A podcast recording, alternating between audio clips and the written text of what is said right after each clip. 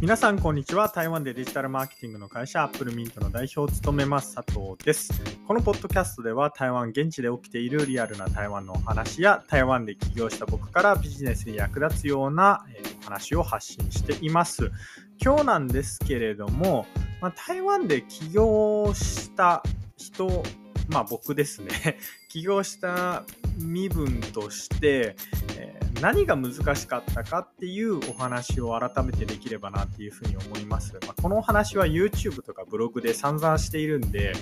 うん、聞いたことある人はいっぱいいると思うんですけれども、まあ、改めてしようかなっていうふうに思います。で結論から言うと、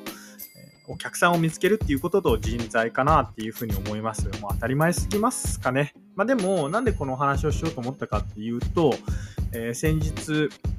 台湾で起業を考えているっていう方がですね、まあ、台湾に来て、でまあ、僕、たまたま時間が、えー、なんか余ったというか、空き時間があったんで、ご相談を受けることになったんですよ。で、その時に、えー、いろいろその方からですね、聞かれて、で、最初に聞かれた質問っていうのが、で台湾で起業するのって難しいですか？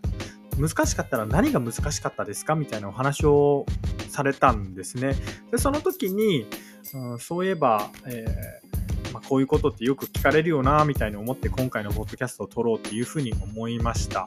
なので今日は台湾で起業して、あるいは起業した後に難しいお話を改めてしたいと思うんですけれども、2つ、えー、あります。冒頭でもお伝えしたように、お客さんを見つけるっていうことと、えー、人材。これが一番難しいっていうふうに僕は思っています。逆に難しくないのはですね、台湾で起業することです。はい。えっと、ごめんなさい。ちょっと意味がわかんないかもしれないんですけれども、どういうことかっていうと、その、登記をするっていうことですね。これに関して言うと、僕、台湾は全然難しくないっていうふうに思っています。基本的に50万元、まあ、今の日本円のレートだと200万円ぐらいになるんですけれども、200万円ぐらいを準備して、会計資産、台湾の現地の会計資産さえ探せば、基本的にほぼほぼ誰でも登記はできるんじゃないかなっていうふうに思います。もちろん、そのね、登記する人の条件はあるかもしれないんですけれども、僕は幸いにも、えー、ね、例えば大学に行っていたとか、まあ、なんなら台湾の、え現地の大学院にも行っていたりとかしたんで、その辺は有利に働いたとは思うんですけれども、まあ大体の人は起業できるんじゃないかなっていうふうに思います。でちなみにここで言う会計士さんっていうのは日本でいう税理士さん的なあの意味合いもあってですね、あの台湾は会計士さんの方が企業のお手伝いからあの、ね、毎月の営業税の計算とか、えー、なんか年間の収支報告書みたいな、まあ、そういうのも作ってくれたりとかします。でこの会計士さんの、えー、費用なんですけれども、外国人が台湾で起業する場合、ちなみに会計士さんなしでもできるっちゃできるんですよ。ただただ、えー、必要な書類を準備してそれにひたすらサインをするみたいなことをしてあのちゃんとした期間に申請をすれば、え一応会計士さんはいらないんですけれどもそもそもどの紙が必要かっていうリサーチって中国語で多分しないといけないですしその紙を揃えるっていうのも大変ですしで、えっと、僕らの場合は台北市で登記をしたんで、あの台北市の市政府に行って、こうね、登記してきたんですけれども、その時に例えばこの書類が足りないとかって言われたら、また戻ってやってとかっていうのを、えー、会計士さんなしだったら、多分繰り返しちゃうと思うんですね。まあ、だから僕は、いずれにせよ会計士さんはすごい必要だなっていうふうに思うんですけれども、この会計士さんの費用が、えー、まあ、外国人の場合、大体2万から3万元ぐらいになります。もちろん、なんか大手会計事務所さんとかにお願いをしたらですよ、あの4万元とかもしかしたら10万元とか結構な費用かかると思うんですけれども、一個人が起業する場合は、まあ、大体2、3万元ぐらいかなっていうふうに思います。で、冒頭でもお伝えしたように、これ自体、登記自体は全然難しくないっていうふうに思ってます。これがタイとかになると、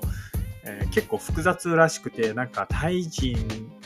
にタイ人の株の比率51%にした合弁会社の形じゃないとダメとかっていう話を聞いたりとかもするんで、そういうの聞いてると台湾の方がよっぽど登記しやすいなっていうふうに思いますので、登記は全然難しくありません。じゃあ話を戻して難しいことなんですけれども、まあ、お客さんを見つけてでなおかつリピーターにさせるっていうことですね。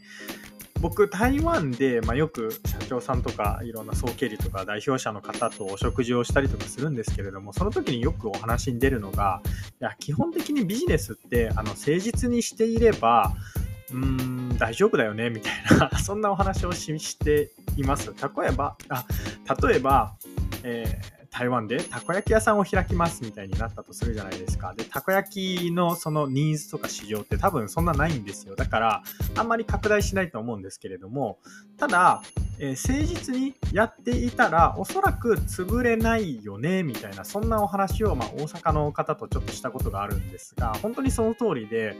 台湾にすでにあるお店、まあ、衣類でも、それが、うん、文具店でもドーナツでも花屋でも何でもいいと思います。誠実に真面目にやっていたら、えー、基本的に大丈夫だとは思っていますで誠実にやっていればリピーターもいずれつくっていうふうに思います。え B2C の場合はお店を出せばですね、まあ、新規のお客さんに接触できるっていう機会ができるのでいいんですけれども、これが B2B の場合はですね、え誠実に仕事をしていてもなかなか接触できない。接触しづらいっていうところがあるんで、僕は、まあ今 B2B のお仕事をしているんですけれども、どうやってお客さんを獲得したかっていうと、その誠実さっていうのを発信していこう。いうことで、えー、顔を出しましたし、えー、情報を積極的に発信するっていうことをしました。まあ、皆さん、いろんなやり方でお客さんを捕まえるっていう方法はあると思うんですけれども、まあ、まずはお客さんを捕まえて、で、それ、そのお客さんをリピーターにさせるっていうのが、まあ、難しいんじゃないかなっていうふうに思います。で、次に難しいなって思うのが、まあ、今もそうなんですけれども、人材ですね。台湾の知り合いから、台湾人はもうちょくちょく辞めるよと、もうしょっちゅう辞めるっていう話を聞いていて、で、僕は、その、ね、誰も辞めない前はですね、僕は違うんだと。僕の会社は、あの、離職率ゼロまでいかないですけれども、まあ、定着させるみたいな、まあ、そういう野望を描いていたこともあるんですけれども、ただ、1人目が辞め、えー、2人目が辞め、そして3人目が辞めっていうことになってくると、やっぱり、あ、あの、ね、台湾人辞めるんだなって、あの、台湾人って言い方良くないかもしれないんですけど、でも本当に辞めるんですよ。それこそ1年半とか2年以内で辞めるケースっていうのが結構あって、